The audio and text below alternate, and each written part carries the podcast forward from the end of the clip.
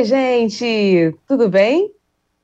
Bom, eu sou Marcele Carvalho e está começando mais um Splash VTV ao vivo. Se você está assistindo pelo YouTube, curta o nosso vídeo, hein? Se está ouvindo em alguma plataforma de podcast, siga a playlist de Splash para receber notificação sempre que houver um programa novo. Ah, e muito importante, deixem também seu like, se inscrevam aqui no canal e podem chegar com os comentários no chat do YouTube que a gente adora. Bom, hoje eu estou com a minha queridíssima Cristina Padiglione para a gente conversar bastante. Aline Ramos, meu amor, não vai poder estar com a gente hoje aqui, mas semana que vem ela está aqui sem falta. Bom, Padir, tudo bem? Olá, Marcele, tudo bem? Que bom estar aqui de novo. Que bom, sempre bom ter sua presença aqui também. Bom, uhum. vamos conversar um pouquinho, né? Terça-feira é dia da gente botar os papos televisivos em, em dia, né? E a gente tem alguns assuntos para debater, para conversar. Enfim, é, você deve ter visto, né? Não só você, como todo mundo. É, domingo, o Fantástico, ele exibiu uma reportagem falando sobre o ocorrido com a Clara Castanho. E eu queria muito conversar é, com você, né, para a gente saber, saber a tua opinião a respeito de como você viu é, a forma como o Dominical abordou, né, esse caso. Então, a gente, né, teve um, um domingo triste, né, com essa história. Eu acho que o Fantástico à Noite conseguiu fazer um resumo muito objetivo do que aconteceu é, conseguiu trazer para as trilhas do jornalismo aquilo que não foi feito é, nesse episódio do vazamento da história toda da Clara. Então, foi um, uma espécie de choque, né? Você tem ali um, um, um episódio que é uma falha terrível de, uhum. de, publicação, a maneira como toda a coisa foi detonada e como essa é, atriz, essa menina, né, quase foi forçada a se manifestar sobre um assunto privado que não diz respeito a ninguém e, e trazer à tona um constrangimento e aumentar, ampliar isso de uma forma muito pior do que já foi para ela o episódio em si, e ali esse contraste do Fantástico conseguindo contar essa história de uma maneira objetiva, de uma maneira jornalística, dando nome às pessoas, dando a sequência do que aconteceu, como isso vazou, quem é que colocou primeiro, quem é que apagou, quem é que deu depois, quem é que cobrou dela uma atitude sem nenhum, sem absolutamente nenhum direito, né? Enfim, eu acho que foi um momento é, uma, uma, uma, abordagem muito correta, porque factual, sabe? Sem esse, sem esse, ninguém ali é, promoveu o linchamento da, das pessoas, nem de um lado nem de outro, não de, nem uhum. da Clara, nem de quem vazou a história, mas contou a história como ela se passou. Então, foi bom para as pessoas que foram bombardeadas ao longo de todo o dia, principalmente pelas redes sociais, internet, toda esse, essa torcida que se formou em torno de um lado ou de outro, né, muito mais evidente, uma torcida muito mais contrária às pessoas que fizeram esse vazamento do que a atriz que foi felizmente abraçada e, e, muito, muito abraçada por colegas, por público, por todo, todo um movimento ali de que era uma história muito absurda para ela. Então, é, ficou para a gente essa, essa percepção de como é possível você fazer um relato factual sobre um, um, um episódio muito infeliz de vazamento de informação. E ontem a gente teve no Fofocalizando do SBT uma postura muito correta da Cris Flores, que estava ali na presença do Matheus Baldi. Matheus foi aqui nosso colunista do UOL, mas enfim, deu esse tropeço, chegou a apagar a história que ele tinha publicado antes da, desse episódio, aí já faz alguns dias. O episódio veio mais à tona, acho que em função da cobrança da, da Antônia Fontenelle, do Léo Dias, uhum. a menina se colocar, porque foi uma cobrança mesmo.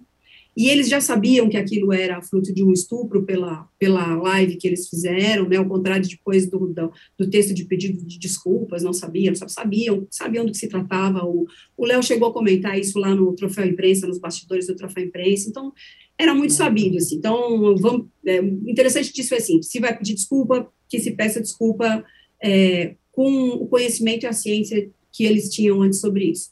E a Cris Flores ontem diante do Matheus, que tinha, de alguma forma, é, integrado aí esse, esse vazamento, é, deixou muito claro que conversou com ele, que achava, que não achava correta a, a, atitude dele, que já havia falado com ele, que não ia promover um linchamento em cima dele, como estavam pedindo a ela, inclusive uhum. porque ela não é dona da emissora, ela não é, que acho que tem essa coisa de entregar cabeças e tal, mas deixou muito claro, não passou pano, ele silenciosamente ouviu tudo que ela tinha para dizer, eu acho que ela conseguiu fazer um texto muito transparente sobre a opinião dela, sobre o discernimento entre fazer jornalismo, mesmo, gente, quando é um jornalismo de fofoca, de entretenimento, né? Não é isso que está em jogar, é porque é um jornalismo de fofoca. Eu acho que isso é, é, pode acontecer em qualquer segmento, mas quando você lida com a vida pessoal, e, a, e, e aí tem esse peso, né, no que a gente está falando, isso pode causar um estrago irreversível para a pessoa, né, para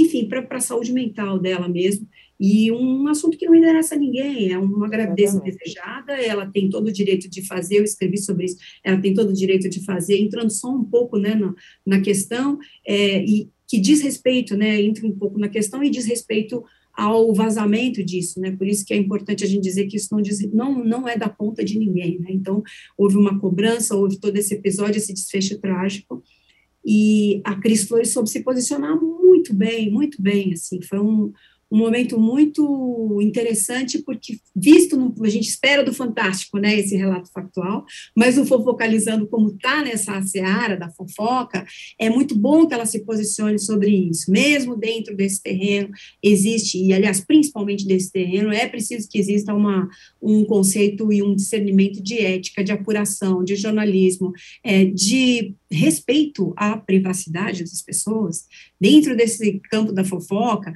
em que, que isso pode afetar o interesse público, em que, que essa notícia pode afetar o interesse público, né, ou do público. Então, não tem cabimento fazer uma cobrança ou fazer um vazamento em cima daquilo que não, não afeta é, a vida das pessoas, só diz respeito à vida daquele personagem. Eu costumo dizer sempre que as pessoas, quando, quando as celebridades, quando elas cobram muito, né, um, elas cobram muito de, de ah, minha vida pessoal não diz respeito a ninguém, atletas, né, os, os, os, os, os, os técnicos, os dirigentes, os cartolas, a vida do jogador não diz respeito a ninguém, não diz respeito a ninguém, mas ele ganha um cachê milionário para aparecer fazendo a barba no espelho e tal, então ele tem alguma responsabilidade sobre os atos dele, mas há determinados assuntos, a gente não está falando de alguém que foi para balada na véspera do jogo, a gente está falando de uma outra história, que não dá para você ultrapassar essa fronteira. Então, assim, existe um interesse em cima dos bastidores dessas celebridades, do que elas fazem, ou então elas não seriam muito bem pagas para fazer comercial, como esse que eu citei, de um cara, por exemplo, né, um cara que faz a barba. Né? É, então, é, o ônus e o bônus estão diretamente ligados, mas nesse caso, não, entendeu? E, é, e não, é, não, é preciso que a gente chegue para falar, é preciso ter um mínimo de bom senso, né, um discernimento. Então, o Cris foi muito feliz nisso e eu acho louvável que isso tenha aparecido num programa de fofoca. Entendi. Concordo com você. E, no, voltando um pouquinho do Fantástico, você acha que, por, por ter sido né, é, também levantada essa, essa reportagem por três mulheres, né, a Maju, a Poliana introduziram o assunto e a Renata Ceribelli fez toda a reportagem. Que isso fez também a diferença? Tem um olhar realmente é, é, so, diferenciado sobre esse tema? Totalmente. Eu acho que tem muitos homens solidários à Clara, né, e, e muito, com muita noção do que ocorreu, mas é muito fundamental que a gente traga o olhar da mulher para essa questão, para a gravidade desse assunto, numa semana em que a gente foi bombardeado de retrocessos, né, em que o aborto nos Estados Unidos caiu, em que uma menina de 11 anos foi impedida de fazer um aborto legal, vítima de estupro também. Então, era fundamental que a gente tivesse ali três porta-vozes mulheres Uhum. É, lamentando apenas que o fato tenha sido motivado a vir à tona também por participação de mulheres que talvez não tenham essa percepção. No caso Antônia, no caso a enfermeira ou auxiliar de enfermagem, não sei, a funcionária do hospital que que promoveu esse vazamento e está em investigação agora pelo Conselho de Enfermagem. Então, a gente às vezes fala, né, ou não é porque é mulher que não, que não tem um ponto de vista machista. Tem, infelizmente, é muito forte isso e a gente tem que tentar combater isso. E aí a figura das três mulheres do Fantástico trazendo essa notícia para a gente, no relato delas, eu acho fundamental e essencial, assim, é um, é o, mais do que um lugar de fala, sabe? É porque realmente uhum. a gente, né, Marcelo, somos meninas, sabemos em que isso pega, assim, então é fundamental mesmo. Não, e, e, como foi feito, né? Assim, foi apenas é, é, informando o que, o que tinha acontecido, né? Sim. Então, uhum. como você bem falou, né? Sem realmente é, é, juízo de valor nenhum, que não, não compete mesmo, é, o, que, o que foi feito foi o relato, e é um relato é, é, objetivo, para que as pessoas em casa pudessem entender a cronologia dos fatos, enfim, foi um trabalho ali é, é, estritamente jornalístico, com essa, com essa, com essa cara, com esse viés, né, de, de ser é, é, é feito por três mulheres, que eu acho que, que, que impactou ainda mais, eu acredito. É, eu vi no Twitter também muitas pessoas elogiando, enfim, pena que foi justamente em cima de um caso que não deveria ter ocorrido, né? Mas já que ocorreu, infelizmente, e, e o Fantástico trouxe né, essa, essa reportagem, então algumas pessoas elogiando a, a postura né, de, de, de, como foi é, encaminhada essa reportagem a respeito do caso da Clara. É, enfim, é, é, bom que a gente observe né, que casos assim, né, temas tão delicados que não compete a ninguém, né, a não ser as pessoas diretamente envolvidas. É, uma vez que elas acabaram vindo, a, vindo à tona e, e um programa como o, o Fantástico né, traz isso, é, é, possível trazer com sensibilidade, é possível trazer informando apenas, né? Então, fica, fica realmente aí a, a, a observação, né? É, Padi, você chegou a comentar antes, antes aí um pouquinho, é, que no, nos bastidores do troféu imprensa, né, foi dito, né, foi falado, né, o Léo chegou a comentar isso. Tem perguntas aqui, inclusive, dos nossos, dos nossos, é, é das pessoas que estão assistindo, né, é, a Roberta, ela pergunta assim, é, o Léo comentou o caso nos bastidores do troféu imprensa, é, conta isso direito, Padir. Não sei se né, você poderia falar mais alguma coisa, mas enfim, fica aqui a, a pergunta da, da Roberta. Roberta, não falou para mim, falou para colegas que estavam do meu lado. O Tony Góes, inclusive, registrou isso na coluna dele no F5 também, que ele falou isso para quem quisesse ouvir, assim, numa, num camarim onde tavam, estavam todos os jurados e tal, e eu peguei de orelhado, falei que história é essa e tal, mas eu me afastei logo, porque eu falei, não quero, não quero nem saber disso, assim. Eu, mas eu ouvi o nome, ouvi o nome da atriz, ouvi qual era o episódio, e eu vi que ele tinha conversado com ela e ela tinha pedido para não publicar. Isso foi dito ali para nós.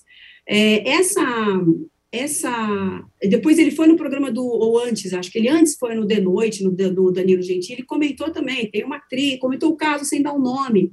Isso vai gerando uma expectativa, né, de que da pessoa dizer. Então não adianta você. É, a gente, todos nós já, já respeitamos off, todo, assim, eu não vou dizer todo dia, mas toda semana eu tenho algum off para respeitar. Alguma coisa que foi dita para mim que não é para ser publicada. Alguma coisa, e, e por, ou por interesses de negócios ou por interesses pessoais. E como eu eu trafego muito pouco nesse campo da, vida pessoal, né? Não estou aqui fazendo julgamento sobre quem faz isso, mas eu não é muito a minha praia é, eu, eu, caio mais nos offs corporativos, coisas que não podem ser ditas ou porque vão prejudicar um projeto ou alguém, ou porque tem um sigilo, mas é importante que eu saiba e eu tenha noção de onde eu estou pisando, por isso que o off para mim é importante. É, mas não adianta você receber um off e tem, e, e, e, que não, é, que tem dois tipos de off. Um que você não pode identificar a fonte, você pode contar, mas sem dizer quem falou, e outro que você é, se compromete a não, não revelar aquela história. Não, isso não pode ser dito e tal. E não adianta você se comprometer com a pessoa e, e ficar contando nos bastidores em qualquer lugar que você vai. Claro que isso vai ganhar um, uma proporção, em algum momento isso vai vazar né? E quando você faz isso, você sabe que você está provocando um efeito cascata, que a notícia vai se espalhando e vai chegar em alguém que vai dizer, opa, vamos ganhar audiência com isso. Porque existe esse furor, né, de, de ganhar cliques e tal, de dar um furo que, na verdade, não é, para mim, é um, para mim é um fora, não é um furo. Mas, assim, existe esse furor, as pessoas, às vezes, perdem a noção do que estão passando adiante, e, e tudo isso para dizer que eu acho que ele foi, foi, faltou cautela ali, né? E ele trabalha com isso há muito tempo. Ele sabe que esse tipo de coisa é, quando você instiga uma notícia sem dar o nome, isso vai em algum momento, e era uma notícia muito drástica, né, muito grave e tal. Então, sabe que se em algum momento alguém vai, vai, vai botar lenha nessa fogueira, né? Sem dúvida. É, seguindo aqui, o Daniel Miyagi, Miyagi uhum. é, diz o seguinte: é preciso mostrar que o jornalismo de celebridade tem profissionais sérios. Aí ele faz um elogio ao Fefito, dizendo que Fefito é um deles. É, e a Luísa Bittencourt diz que a Padi falou tudo. Hum. Pois é, gente. É, é não, não, não, quero parecer aqui dona da verdade. A gente está refletindo, a gente vai usar esse episódio, já que essa história veio, para refletir sobre isso, né? Os limites de. Os limites de onde, até onde você pode ir. Eu já perguntei para é, pessoas públicas, assim, com, com 10 pisando em ovos, né? Sobre que você está grávida, se você quiser falar sobre isso, eu estou aqui e tal, não sei o quê. Mas, sim, não, sim ou não, não, não quero divulgar agora. A gente sabe que gravidez também é uma coisa que a própria Cris, a própria Cris Flores usou um exemplo Exatamente. no caso dela, né, que ela teve um, uma gravidez frustrada e, e, que ela foi abordada num momento infeliz e que ela não, não queria falar sobre isso, é, que é um problema, uma questão dela lá e tal, e a gente não tem nem que mexer, mas ela mesma citou, usou um caso próprio. É, a gente é mãe, né, a gente sabe o quanto o quanto é caro para a gente é, anunciar para os amigos que você porque tem um período de, de instabilidade a gravidez, você não quer que isso seja. E eu vejo várias vezes essa coisa de fulano está grávida, de uma maneira que não era da vontade da pessoa anunciar. Eu acho que essa notícia em si já é uma coisa muito chata, né? E acontece regularmente. Eu Exatamente. perguntei outro dia para uma pessoa assim: ah, soube que, mas assim, eu fiquei muito envergonhada de perguntar. É só porque era uma pessoa que queria muito e tal. Eu falei, ah, se, se, se tiver e quiser falar, tô aqui e tal. Mas não era. E se a pessoa me dissesse, não, é, falou, não, não é, e se quando for você vai saber, tudo bem e tal. Mas eu não tenho essa ânsia, sabe? Porque é uhum. é muito, da, muito pessoal isso, né? Muito pessoal. Sem dúvida nenhuma.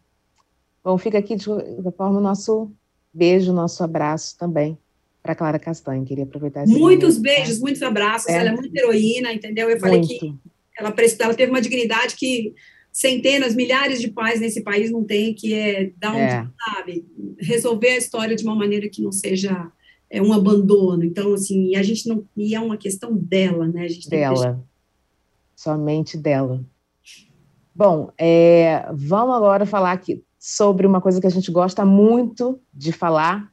E será? Que é que é, que é o quê, Adi? Pantanal, hein? Pantanal. a gente gosta muito de falar. E a gente sabe que não é exagero, meu povo, dizer que Pantanal é um sucesso, daí a gente já fala né, em verso e prosa. Mas até os sucessos também dão um pouquinho de, né, de, de vamos dizer, de uma barriguinha, de uma rateada, de uma, né, um, um marasminho aqui, uma coisa ali. Por que, que eu estou dizendo isso, gente?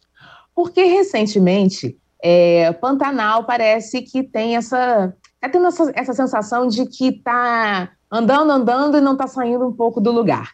Alguns comentários no Twitter estão dizendo justamente isso é, que parece que a trama não está mais decolando, né? Deu aquele momento de uma estabiliz, estabilizada, assim, ou, que parece que não, não, vai acontecer nada. E eu queria saber justamente disso, o, o, Padi. É, você acha que a gente ficou mal acostumado né, com, com tanta ação, com tanta história, e, e termina assim, termina assado, e a gente fica naquela ânsia? Pantanal deixou a gente mal acostumado? Ou essas, é, é, esse marasmo, essa sensação de marasmo nessa novela que é puro sucesso, é normal acontecer, assim como em outras novelas também. Sim, é muito normal, né? Que a gente estava num, a gente estava numa correria de acontecimentos. A novela tem um ritmo calmo, contemplativo, mas é impressionante como dentro desse ritmo calmo e contemplativo, todo capítulo tem alguma coisa rolando. E isso acontece com novela que a gente acompanha direto, porque, como lembrou semana passada, eu acho a Aline falou de Itagem, né, de todas as garotas em mim da Record, que está muito flopada. A gente não repara, porque a gente não acompanha, a gente, né, vai, a gente vê, claro, um ou outro capítulo para saber do que se trata, mas quando você não tem esse, essa ânsia de acompanhar os acontecimentos, não, você não sente, você não está sabendo. Então, o Pantanal, como tem essa audiência formidável e que voltou a ver novela, tem um, ainda tem muita repercussão, né, no, no, no Twitter, que é, eu cito o Twitter porque é a rede social de tempo é. real, né, que as pessoas veem TV tweetando, então, mesmo no marasmo, ela, ela, ela, ela reverbera no Twitter, é engraçado isso, e as pessoas estão lá reclamando da, da bobeira, da, da, da ingenuidade do Tadeu, é, da dubiedade da Guta, mas a gente está uhum. no lenga-lenga mesmo, que eu acho que é normal, né? Tem um momento que. Eu, lembrando que na primeira versão de Pantanal, Lenga-Lenga foi muito mais extensivo, porque o Benedito Rui Barbosa estava escrevendo a novela naquele momento. O Bruno Luperi, que fez essa versão agora, ele terminou de escrever quando acabou, ou quando a novela estreou, ele acabou de escrever. Então, os uhum. capítulos já estavam à disposição da equipe para gravar. O Benedito, em 1990, como em outras novelas, é aquela coisa quase em tempo real, quase maneco, né? O Manuel Carlos ah, fazia.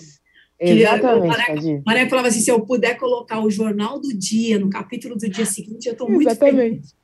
Então, que ele gostava da coisa quente, e o elenco ficava desesperado, porque né, não tinha frente, não podia marcar um dentista, que tudo, o roteiro saía dia após dia. Mas aí o Pantanal de 90 já não era exatamente isso, eu estou só citando aí o Manuel Carlos, o, mas era é, tinha um ritmo mais é, complexo, porque você tinha que gravar, aproveitar a viagem ao Pantanal, e eles passaram quase que os oito, seis meses lá gravando, sei lá, seis, sete meses gravando, e agora não, a Globo conseguiu uma frente, gravou um monte de coisas no Pantanal, passou um tempo no Rio, voltou a gravar até o final do, até, até semana passada, acho que eles estavam lá. Então, eles têm uma frente de capítulos, mas eu acho que teve Covid, teve não sei o quê, então deu, imagino que tem ali, por mais que ele tenha conseguido enxugar essa história agora em relação a 90, ele vai dar uma patinadinha nesse marasmo. E o, em 90, o Jaime Monjardim tinha altos videoclipes de Tuyuyus e banhos de rios com as meninas é, mais desnudas que hoje, digamos assim. Então, é. era bem divertido, mas teve, um, teve uma barriga maior em 90. E a gente até brincava, lembro que na época a gente brincava, né? Era Tuiuiu para cá, Tuiuiu é. para lá, e aí correndo, Rio e tal.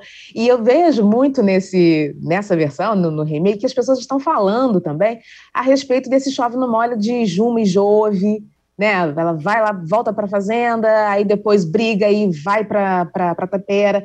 Tem também a história do, do, Zé Lucas ali também, né? Rondando ali a, a, a Tapera, rondando a, a, a, Juma. Tem a história de, também que, do, do, da Guta, né? E do, e do Tadeu, que ontem no capítulo a gente até viu que ela resolveu romper com ele, mas tinha, né, também essa coisa, vai, não vai, gosta, não gosta. Então, assim, são várias, né, é, é, vários momentos, né, que parece que realmente o negócio gira em círculo, né, e não Sim. sai dali. Então, as pessoas também estavam é, é, lendo que estavam reclamando a respeito disso, né? Dessas tramas que vamos embora, vamos, vamos dar um, um, um desfecho para isso, ou fica com Jove, ou não fica com ninguém, ou vai ficar na tapera. Enfim, tem isso também. Você acredita que essa, essa, essa corrida, né, que acaba parecendo mais uma, uma, uma uma corrida que, de, de, que, não sai do lugar, aquela coisa de esteira, né? Que você anda, anda, anda e você não sai do lugar, Sim. É. também acaba prejudicando de uma certa forma, prejudicando muito entre aspas, tá, gente? De uma certa forma aí o andamento, né, da, da trama, da novela? Ah, eu acho que sim, né? Mas a novela tem, sei lá, não sei se vai chegar a 200 capítulos essa. A novela original tinha 200 e pouco, mas o capítulo de 90 era um pouquinho era um pouquinho maior, acho que maior, não, era eu acho. menor, é. Esse aqui é maior. É, esse de hoje é maior. Na época, a Globo foi aumentando a novela, era Rainha da Sucata, que estava no ar ah, na verdade. Globo, e aí acabava a Rainha da Sucata e começava a Pantanal. E o Silvio de Abreu começou, ele conta isso até, que, que ele começou a esticar os capítulos para atrapalhar a manchete. E vem dali aquela, aquela extensão da, do capítulo da novela das nove, que virou uma tortura para os autores, né? O autor uhum. da novela das seis escreve um capítulo de sei lá, 30, 40, 40 minutos no máximo de arte, né, que a gente chama sem intervalo, e o das nove chega a 50 às vezes, né, então, é, os capítulos são maiores hoje, mas é, essa novela vai chegar, eu acho que vai, vai chegar perto de 180 no mínimo, você imagina, para manter isso no ar, né? Nossa. né, a José uhum. Lucas atrapalhando e melando o romance do casal central, né? Então tem que, se não tivesse esse personagem, seria ainda pior, porque ele cria um conflito ali, né? A Juma não está à disposição do Jove, ela está sendo tentada pelo irmão, e é o irmão, então tem todo esse momento. E é, eu acho dificílimo manter. Pouquíssimas novelas passaram por 180, 100, às vezes 200 capítulos sem ter uma barriguinha. Pouquíssimo. Uhum. Que, por exemplo, Vale Tudo não teve barriga e Rock Santeiro não teve barriga, para a gente ter uma noção né, do que são coisas muito fortes. Mas Pantanal é uma novela que está sempre entre as dez mais citadas da história, e a gente vê hoje que não é só pelo fato de ela ter sido feita e abalado a TV Globo, a gente vê que é uma história realmente atemporal, que é um, um digna de ser chamada de fenômeno, porque ela de novo repete Exatamente. um resgate de público nesse horário. É assim como o Pantanal levou um público para a manchete em 90, hoje a Pantanal traz de volta um espectador que tinha um pouco desistido de ver novela nesse horário. Então ela é um fenômeno mesmo, assim, mas ela tem uma, ela tem uma barriguita, ela tem, uma, ela tem um ela tem uma gordurinha, assim, vamos dizer. Exatamente. A gente foi também saber é, o que, que o pessoal estava né, achando justamente disso, dessa sensação de, de marasmo. Boto muito entre aspas, tá, gente? Porque eu sou, assim como o Padir, a gente é fã realmente de Pantanal, então esse marasmo vem muito entre aspas. É, será que a novela empacou? Bom, no Twitter, nós fizemos duas perguntas, né? A gente, né, ficamos mal, ficamos mal acostumados? 66,7% diz que sim. É normal em uma novela. 33,3% acredita que né, essa, essa coisa meio estagnada seja normal. No Instagram, as mesmas perguntas, né? E as, as pessoas responderam que 57% disse que a gente ficou mal acostumado. E 43% é normal em uma novela. Então, né, o povo noveleiro sabe, né, que, que, é, que é normal, mas também aquele povo que está chegando, que está sendo resgatado, né, para poder assistir a novela, já já já está mais ansioso para que coisas aconteçam, né? Calma, que ainda tem muita coisa ainda para acontecer, né? Sim, e, a, e só é, arrematando com Márcio Fernando, dizendo o seguinte: hoje 28 pontos já é ótimo, porque tem muito mais coisas sem cortar, sem contar que pode ver a hora que quiser na internet e ela ontem chegou a 34, um fenômeno, né? Ela a, a novela. Tem isso também, né? É, a gente pode de repente não, como a gente já, já contou, já falou sobre sobre isso também, de não assistir ali na hora, no momento, na coisa quente, vai assistir depois, né? Então também tem esse essa sensação é, de você estar tá assistindo depois, não ali no quente. Mas, enfim, a verdade, né, Padir, é que a novela é, a gente já falou, já, já é um sucesso. Vão acontecer outras coisas, tem muita coisa ainda para acontecer. Tem uma família inteira para chegar ao Pantanal ainda, que vai é. dar o que falar, segundo a e família. Aí, tem o Zaquiel ainda e a Mariana para chegar, né? Exatamente, ainda tem isso, né? Que imagina, imagina o Zaqueu lá. Imagina o Zaqueu no meio daqueles espiões todos. Que, que, história, né? Que, que trama boa que vai, que vai ser aquilo ali, né? Vai ser maravilhoso. Vai ser muito bom. Bom, gente, antes da gente é, chamar o intervalo, a gente está encaminhando para isso. Quero lembrar que se você ainda não deixou o seu like, hum, tá marcando, hein? Deixa o seu like aqui na, na live.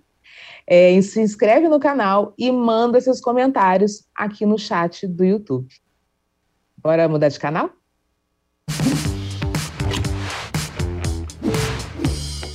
Sabe o que tem toda quarta? Conexão Viva Bem.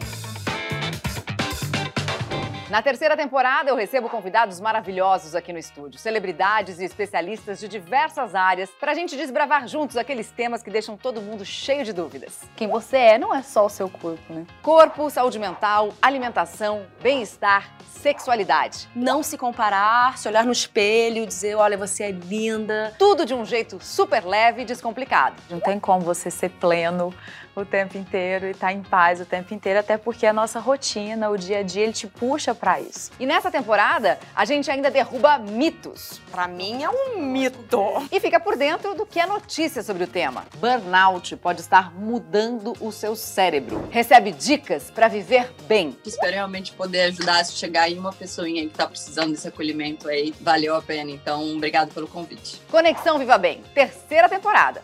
Toda quarta.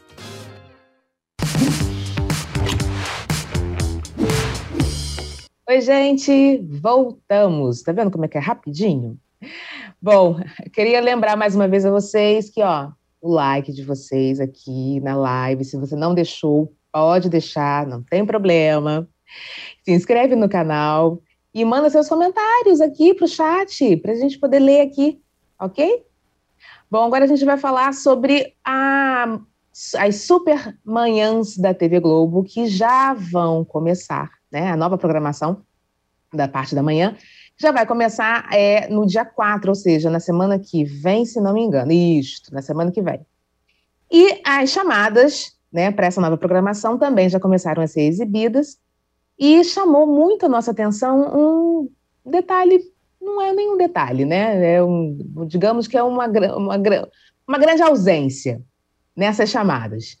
É, Patrícia Poeta e o Manuel Soares, eles vão ser os apresentadores do novo encontro, né, que começa dia 4. E nessas chamadas, a Patrícia Poeta estava junto com a, a, Ana Maria e com a Maria Beltrão, que é a estreante, digamos, né? Está chegando para ocupar ali o, o Casa.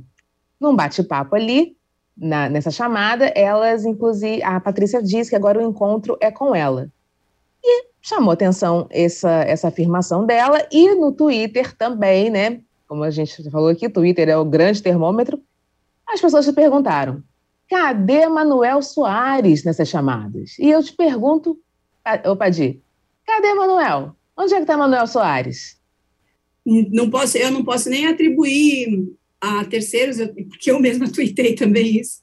É, e, eu, e eu, porque esse texto, né, é, esse texto da chamada O Encontra Comigo é da Fátima. Quando uhum. anunciaram a troca das cadeiras, é, eu lembro que teve uma coisa, um texto do tipo, apresentação de Patrícia Poeta com Manuel Soares, é como se fosse Patrícia Poeta ao lado dele, como se ele fosse um, tinha essa, esse tom, mas eram os dois, os nomes são anunciados, Sim. são os dois. É, alguém falou assim, ah, será que ele vai fazer o papel que era do Lair Renault no começo da, da, do encontro, que a Fátima tinha o Lair Renault para fazer um apoio ali de locução, de ler notícias e tal. Eu entendi que não, eu entendi que o Manuel é um parceiro da poeta ali. E quando a, a Fátima se ausenta, os dois apresentam o programa. É, e aí eu questionei, ué, cadê o apresentador? Por que o encontro não é comigo e com o Manuel Soares? Né? Por que o encontro é comigo? Por que, por que essa substituição é, singular, assim, Fátima por Patrícia, e não Fátima por Patrícia e Manuel? E aí me uhum. foi dito oficialmente que ao longo desta semana, até dia 4, que estreiam os apresentadores, eles vão trabalhar a imagem de todos os apresentadores dos dois programas, mas que cada programa tem o seu protagonista, e que Poeta é a protagonista, sim, de fato, do encontro, como Maria Beltrão é a protagonista do Ed Casa, acompanhada de um time de apresentadores. Então é uhum. é isso, assim, a gente é, é tem apresentar, ele é um apresentador do programa, ele é um apresentador do programa, mas ele é de fato um coadjuvante ainda nesse nesse sentido. As pessoas é, têm cobrado diversidade na tela, então nós tratamos a presença do Manuel num programa diário como um avanço da Globo, mas a gente queria que ele fosse protagonista, eu acho que faria bem ao programa, inclusive, porque ele traz um universo, uma vivência, inevitavelmente, e ele tem uma história maravilhosa, ele traz uma vivência que poeta não tem, como uhum. poeta tem uma vivência que ele não tem. Essa soma, essa multiplicidade é legal.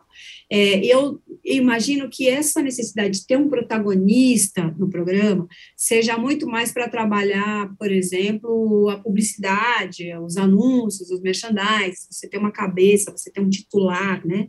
Igual conta de banco, quando você é a parte e ou da conta, o banco dá uhum. menos trela para você do que o titular da conta, mais ou menos isso. Então, tem esse, essa coisa meio mercadológica, que eu imagino que tem esse peso, assim, de ter um protagonista, e aí o, e aí o, tem um mais importante, né, vamos dizer assim, e o comercial trabalha muito a imagem dessa figura, apresentação da Patrícia Poeta e tal. mas eu gostaria que na prática, vamos aguardar, é, eles tivessem uma parceria equilibrada nesse sentido.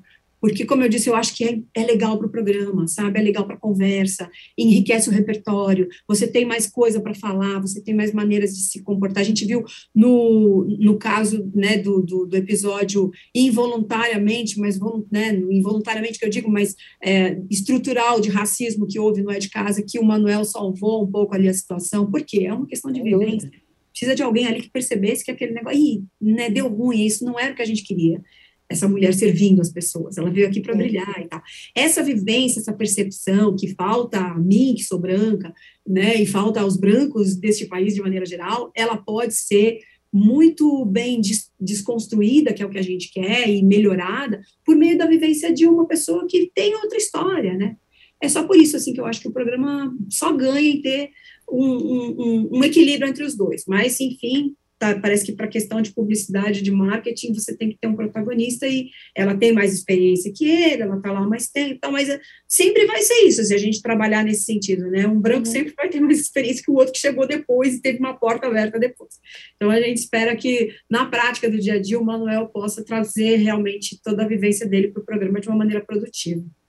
Sem dúvida, e como a gente está falando aqui, só, só tende a, a agregar mesmo, né? E a gente já percebeu, óbvio, a gente já viu isso, a gente vê isso quando, quando há a, a substituição, não é substituição, né? Ela, eles entram ali para poder, é, é, é, a Fátima está de folga, está de férias, enfim, né? Eles, eles entram é, para poder é, comandar o programa, a capacidade que tem, né? Pode ser muito bem um apresentador de uma, de uma importância tão grande quanto, quanto Patrícia. Eu entendo essa questão né, da, da do, comércio, do comercial e tal, né? Mas assim, na prática, né? Sim. Olhando por esse lado assim, acho que não faz, não faz muito sentido. Eu, dentro, dentro, dentro da minha leiguice, digamos, é, nessa história né, de comercial e tal, o que é mais importante ou não, mas eu acho que não faz muito, muito sentido tão competente é, quanto, e só tende realmente a agregar? Uhum, né? Uhum. É, então, assim, vamos, vamos observar, vamos ver, mas que soou meio estranho, não só para a gente, mas para todo mundo que assistiu. É, essa, né, o encontro agora é comigo, soou, né? Legal Eu seria, o encontro agora é com a gente, comigo e com o Manuel. É, é. E essa e tem um, você sabe que as pessoas talvez não tenham noção, mas tem, eu não estou dizendo que é esse o caso, tá? Uhum. Mas tem, tem, uma disputa de créditos, né, nos programas, nas, nas, novelas, nos filmes. Tem gente que deixou de fazer filme porque o meu nome não estava em primeiro lugar. Se, se, se vem de Hollywood, não é nem nosso, né? É. é uma coisa, não é, não é uma, uma particularidade brasileira, é uma coisa do universo de vitrine de vaidades que a tela uhum troca, então as pessoas têm uma coisa muito ciosa de o meu nome tem que aparecer antes do fulano, meu nome tem que aparecer antes do Beltrano, meu nome tem que estar em primeiro. Isso existe muito, e eu não, e vou repetir, em nenhum momento eu tenho informação que a Patrícia fez isso, mas a uhum. própria indústria acaba se valendo desse, desses dedos, né, na hora de dizer, não, a gente não pode dizer que o fulano é mais importante que o Beltrano, tem muito isso, né? É muito, eu acho é. muito doido isso, né? Porque ninguém está tirando o mérito daquela pessoa, se o nome dela vem antes ou depois.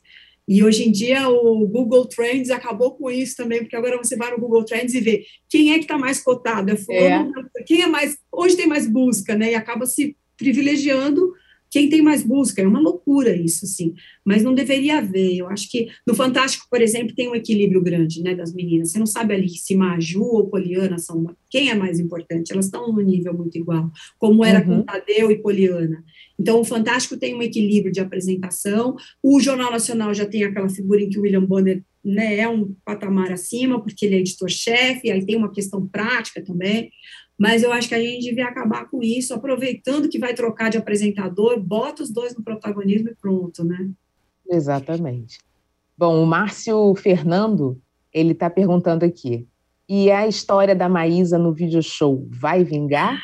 Ou foi clickbait, fake? Eu adoraria que vingasse, adoraria. Também. Eu não, é, eu não, tô, não tenho informação sobre isso, viu, Márcio? Eu tenho é um, um terreno que eu preciso mexer ainda é, mas eu adoraria que vingasse. E Maísa tem frequentado bastante ali os estúdios Globo, né? Deve ter um motivo, né? Exatamente. Agora, é, é uma notícia muito boa, né? Essa história da ventilando, né, a volta do, do video show, assim. Eu já, assim como aconteceu com, com o Pantanal, quando começou a, a ventilar, eu já falei aqui também, né, que eu fiquei meio temerosa, porque é uma novela que é muito, né, muito cara para mim e tal. Na primeira chamada eu já percebi que esses meus medos acabaram. É, mas mas o video show é uma, é uma notícia muito boa, né, saber que estão querendo, né, voltar com ele. E como você bem falou, Maísa tá ali, né? Maísa tá ali, um bastidor aqui do, do, do, do dos estúdios Globo, vai na bancada de de um programa aqui e tal, não tá ali à toa, né? É, mas pensa, Marcelo, do, o que que eles fizeram? Eles acabaram com o vídeo show, criaram um Se Joga, que não trouxe nada. Aí nada. Eles, eles, tentaram, vamos dizer assim, mas eles tentaram também repaginar o vídeo show muitas vezes se não conseguiram trazer de volta o, o público que o programa tinha. A uhum. minha questão quando acabou o vídeo show foi: o que vocês têm melhor que isso para apresentar? E não tinham nada.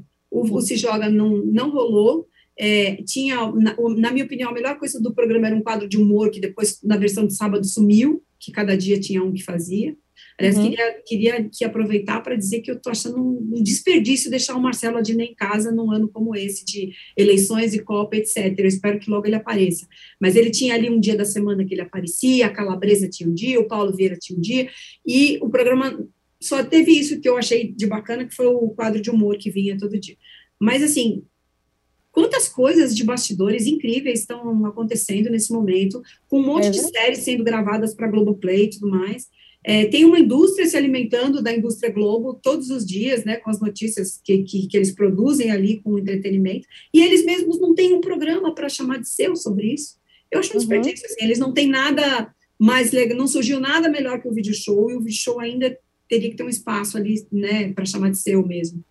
Exatamente. Agora a gente está falando sobre desperdício, é, tem também uma outra questão que as pessoas estavam levantando a respeito da Maria Beltrão ir para o É de Casa. Né? Algumas pessoas estavam achando que isso parecia uma geladeira, né, dela sair da Globo News, de um programa do Studio Week, que, é, que era a cara dela e tal, e ir para um programa de entretenimento aos sábados, né, é, como é o É de Casa. Você enxerga isso, Padre? Você vê com, essa, com esse olhar, assim, de que estão um desperdício Maria, Maria Beltrão no, no É de Casa? Não, é muito, da, eu acho muito da leitura isso, né? Porque, na verdade, ela vai ampliar exponencialmente o público dela. É, a Maria uhum. Beltrão aparecia na TV aberta uma vez por ano, esse ano nem apareceu, porque o Oscar não teve transmissão na TV aberta. É, então, ela tem já um, ela é, não é uma figura desconhecida para a TV aberta, mas é evidente que ela sai de um ponto de audiência no, na Globo News para é, seis, sete, sei lá quanto das manhãs de sábado, até mais, dá pelo menos isso, né, na manhã de sábado. Então, ela está multiplicando, ampliando o público dela. Ela vai ganhar mais dinheiro, gente, porque ela vai poder fazer merchandising. Ela passa a ser uma, uma figura do entretenimento, não mais do jornalismo. Evidente que o uhum. jornalista que há nela, a jornalista que há nela não sai dela, por isso ela está nesse posto também, porque os programas de entretenimento, aí já visto a própria Patrícia na, no, e a Fátima, as duas saíram do jornalismo para o entretenimento. É, aliás, assim, é só isso que tem, né? É a Ana Paula Padrão no Masterchef, era Thiago Leifert no Big Brother, o Tadeu no Big Brother, o Bial, todos jornalistas, todo Bial também fazendo um programa de entrevista. Então, esse, esse a modéstia à parte, né, a gente tem alguma é, habilidade a mais em fazer um programa que não precise de, não dependa do teleprompter ou do roteiro o tempo todo. Por isso, um uhum. jornalista funciona melhor que um ator, é, quase sempre nessa função do, de um programa ao vivo, do Factual Faustão é jornalista, né, todo, né, então é uma coisa, realmente um caminho é, que tem acontecido com muita gente, com, felici, com, com final feliz aí, porque é o cara tem uma habilidade em lidar com o ao vivo mais do que um ator que precisa e depende, não é todo ator, mas normalmente que depende de um script. Enfim, é, tudo isso para dizer que eu acho que Maria Beltrão, nessa função, ela enriquece o programa, traz essa carga de jornalista para o programa. O programa é, é, tinha antes a poeta, tinha a Cissa Guimarães, mas tinha a poeta, tinha o Zeca Camargo, também jornalista. Então, ele uhum. nasceu ali com um DNA que dependia dessas figuras, né, que, que podem dar cabo de algum acontecimento no sábado de manhã, que precise de alguém que possa informar. É uma coisa muito feliz poder misturar essa figura de credibilidade do jornalismo num programa de entretenimento, e ela tem uma leveza para isso, a Maria. É, é tem habilidade, é divertida, né? Ela dava um, um respiro naquele hard news da, da, Globo News no meio da tarde, e agora a Andréa Sadi é, tem uma carga mais jornalística, sem, sem perder essa coisa é, essa leveza, né? Porque a gente até brincou que a, a Sadi faz, fica, ela e Guga Chakra ficam se provocando, e é uma é. maravilha é. isso, né? E tem gente que te, quer transformar isso em treta séria, não é, é uma brincadeira sempre entre os dois. Então, assim, no momento de eleição, é uma menina mais conectada com, com a informação que chega direto para ela, com informações exclusivas, e eu acho que a Globo News ganhou, e a Globo ganha com a Maria Beltrão nessa função, onde ela pode abraçar a notícia da hora, né, o factual da hora, uhum. sem perder o, o, o pique de, de, entretenimento, e ela tem uma bagagem, como ela já mostrou nas transmissões do Oscar, muito grande para lidar com esse universo.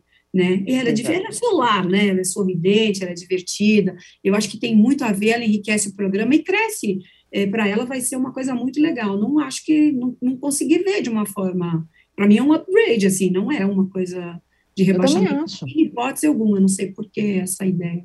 Eu também acho, acho que o programa só tende a ganhar, e é isso aí, ela, ela tem energia. Quando a gente pensa em sábado, vamos, vamos é, pensar num sábado, né? Assim, sem, sem, sem ser chuvoso, né? Um sábado ensolarado, um sábado bonito, que a gente já acorda querendo, né?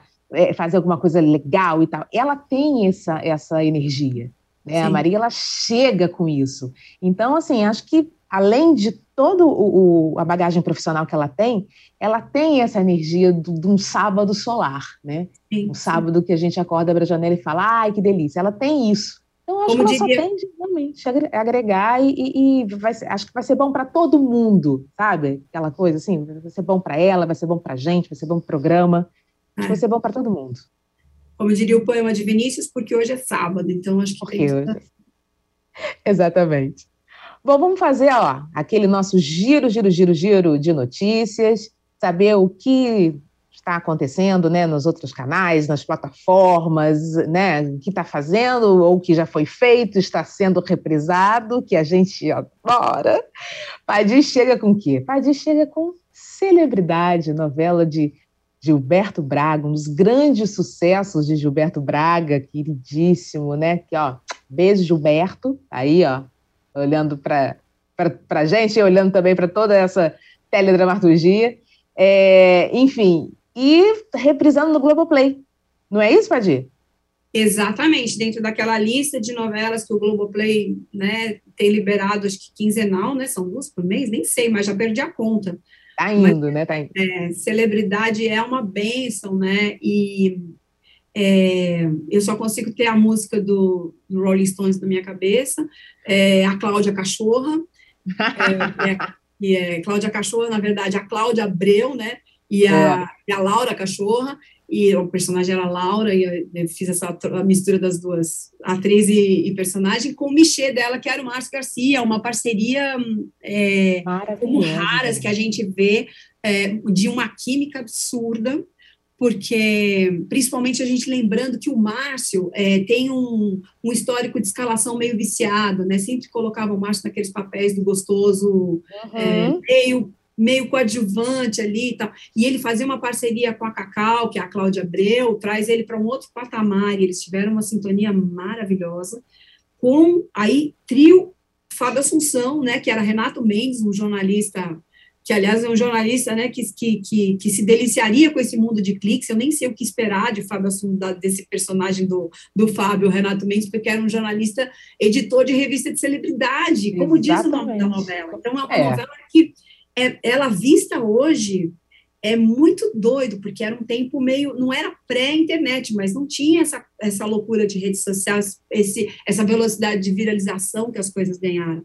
Então, uhum. a gente tem ali um, uma exploração, uma abordagem de universo de celebridade, mostrando que há é, é, equívocos de vazamento, de abuso de notícia, de, de sabe assim, de, de, inclusive de notícias é, bombardeadas num âmbito quase de fake news, já existe, sempre houve, né, gente? Sempre houve, mas é que hoje tem uma velocidade muito maior.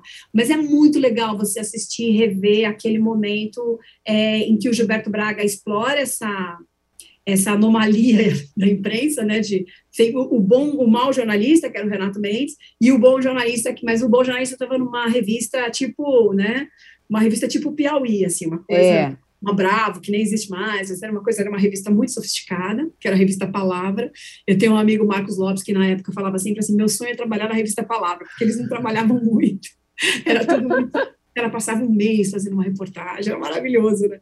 E, cara, é muito fascinante, assim, eu tô aqui, eu tô enveredando um pouco pelo meu lado, meu viés, que é a imprensa, mas a novela, claro que não é só isso, a novela é fantástica, é, e esse é um universo, esse, esse é o, a porta de entrada do Gilberto para essa história, que tem Malu Mader também, era uma uhum. produtora é, fonográfica, um negócio que nem existe mais, né, hoje. Maria Clara Diniz. É, Maria Clara Diniz, o universo fonográfico hoje está muito lá embaixo, mas ela era tipo uma agente é, bombada do mercado fonográfico e todo mundo queria gravar com ela. A novela tinha números musicais toda semana, que o Denis Carvalho trazia, né, os, os amigos e tal, para cantar na novela. Tinha, um, tinha uma casa de espetáculos da Maria Clara e tal. E Maria Clara, e se embate, Maria Clara e, e, e Laura Cachorra, né, que tinha uma uhum. vingança uhum. com ela.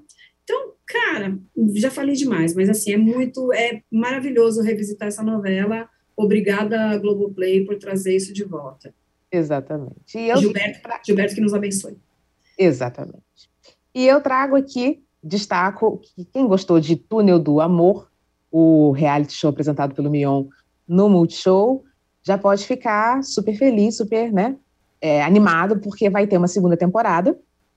E a previsão é de 2020, ser, ser gravados novos episódios agora, em 2022, e é, é, ser exibido em 2023, no mesmo esquema, primeiro Multishow, depois Globoplay. É, enfim, é, é um, um, um, reality show que fez, fez sucesso, né? E um reality show, assim, meio, meio, confu meio confuso do, no sentido de que eram 20 pessoas divididas em duas casas e tal, eu amigo que tem que falar é, apresentar um, né, um, um, suposto pretendente para o outro. Olha, eu achei meio confuso, confesso, mas eu sei que teve muita gente que gostou e gostou muito. Gostou tanto que decidiram né, fazer uma segunda temporada. Então, eu destaco essa, a produção, já vai começar esse ano, para 2023. Quem ficou ligadinho, ficar ainda mais ligadinho em Túnel do Amor, Marcos Mion. Bom, bora agora para os melhores e piores da semana, Padir. Começando pelos melhores? Meu Deus do céu, os melhores. É... Vamos lá, Padir. Quem você, é, que você eu fico copiando a Aline, agora a Aline não está aqui para eu copiar ela. não, eu acho que dentro de toda a desgraça do, do da semana, que, que foi muita, muito puxado para nós mulheres essa semana, e não uhum. só para televisão, pelo, né, no, tudo, assim, né? É, eu vou, eu quero colocar aqui o meu melhor para a Cris Flores pela postura dela no Fofocalizando, a maneira como ela abordou essa história. Como eu disse, eu espero sempre do Fantástico que haja essa lisura, mas eu realmente aplaudi ali a, a maneira factual como aquele relato da Clara Castanho foi feita, mas eu acho que a saia justa para a Cris era muito maior. Então, dentro dessa dificuldade de falar sobre esse assunto, ser honesta com, com os princípios dela, com o erro cometido. É, por tudo isso, eu queria aqui dar um, um, uma, um melhor da semana para ela, lembrando que eu acho que ela conduz muito bem esse universo de fofoca dentro do, dentro do programa, dentro do SBT. É, e se tornou uma grande apresentadora, né? Há muito tempo já. Na verdade, a Cris é, é, é, não vou dizer contemporânea, porque eu sou um pouco mais velha que ela, mas a, eu eu fiz até é, bancada de troféu imprensa com a Cris, a Cris trabalhou na Contigo um bom tempo antes de ir para a televisão, e eu acho que ela fez essa transição de uma maneira muito bacana, e, e age de uma maneira sempre é, interessante, sabe? Assim, essa, essa manutenção, esse pé que ela tem no, na realidade, nos princípios, para não, não, não acelerar, não ter essa tentação de acelerar em ocasiões é, que é preciso ter é, reflexão e respeito às pessoas. E eu destaco o José Loreto. José Loreto, é, toda a sequência, na verdade, de Tadeu, nesse embate com Zé Leôncio, né, com Marcos Palmeira, é, dele querer realmente impor ali né, a vontade, o desejo dele, porque ele realmente ama genuinamente aquela mulher. é, ou então é, uma, né, é um amor misturado com uma paixão avassaladora. É, e, e, as sequências, as cenas né, que Loreto e o Marcos Palmeira protagonizaram, essas últimas cenas, foram de muita força. E o Loreto ele conduziu muito bem, assim, ele foi muito bem nessa, nessas cenas. Você sentia mesmo, a, ao mesmo tempo, você entendia né, o porquê que aquele menino estava enfrentando tanto aquele pai aquele ódio que a gente sentia do Tenório por estar tá fazendo daquela cabeça daquele menino. Mas ele foi, ele interpretou muito bem, assim, ele trouxe realmente um, todas as questões internas, né, também, durante uma vida inteira ali com, com, com o Zé Leôncio, né, ele não podendo chamar de pai, era padrinho, aquela coisa toda, foi, foi, veio à tona, né, vieram à tona. Então, assim, o Loreto está de parabéns, está fazendo um Tadeu brilhantemente. E culminou na cena ontem dele pedindo perdão para o pai e para a mãe, né, depois que ele viu que realmente eles estavam cobertos de razão. Então, Loreto, meu melhor da semana vai para a sequência dessas cenas que Tadeu fez com Zé Leôncio. Vamos para os piores agora? E aí, Padir? eu vou corroborar o pior da semana como o pior que deve ser aquele é, candidato a pior do ano, que é esse momento, esse episódio para Castanho, mas é, só pelo fato de, a gente está falando disso pelo fato de, ser, de se tratar de uma atriz e de, disso, evidentemente a gente está falando de um universo de TV, né, ela, é, esse episódio só é, tem esse desfecho trágico pela figura que ela é de televisão. Mas eu queria, isso isso está na minha, na, no meu radar como o pior da semana mesmo, e eu queria reforçar, queria reforçar, queria é, citar mais um episódio que é totalmente de tela mesmo, né, de transmissão de TV, que foi um apresentador que eu nem faço questão de lembrar o nome, é, zombando do Richarlison, é, depois que Richardson disse no podcast do, do Globoplay, do, acho que do, do Esporte Espetacular, do Globo Esporte, né, é, que é, até citou, eu ouvi o podcast, ele até disse que não quer ser, é, que receber essa taxa de bissexual, mas que já teve experiências com homens e mulheres, não quer ser rotulado, mas sim, já tive experiência com homens, e é isso que ele fala no podcast. E a gente teve um apresentador de uma, de uma TV, uma afiliada da Bandeirantes, zombando disso. Gente, né, zombando disso, fazendo um escárnio em cima do negócio e tal.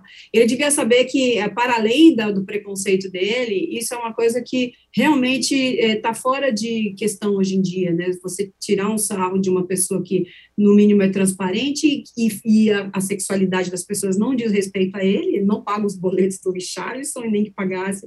Enfim, ele não tem esse, essa prerrogativa e, para além disso, ele é, tem um risco de é, chamuscar a imagem dele com perda de anunciante e faço votos que isso aconteça. O meu pior vai realmente por tudo que a gente viu de sábado para cá a respeito da, dessa exposição desnecessária, né, que Clara Castanho foi obrigada, coitada, a, a se posicionar num assunto tão íntimo que só diz respeito a ela, a família dela, e, enfim, e, e tudo justamente por isso, porque é uma pessoa pública, uma pessoa é, é, ligada, né, à televisão, enfim, à arte de uma forma geral. Enfim, foi completamente lamentável então, vai o meu pior da semana, é, tudo que ela foi obrigada a passar, justamente por ter esse momento da sua vida tão, tão exposto, desnecessariamente.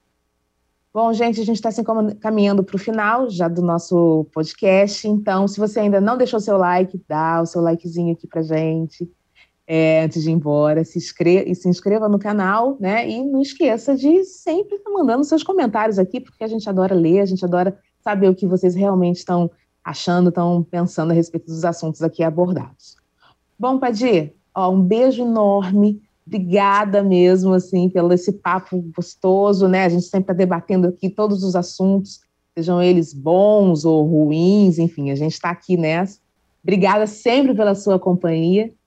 É, e eu também quero agradecer a companhia de vocês que estiveram aí ou nos ouvindo também. Eu que agradeço, queridona. Vamos em frente. Tocando barco. Beijo, gente. Até semana que vem. Até semana que vem, tocando em frente, como diria o Mir. Tocando em frente. Tchau, tchau.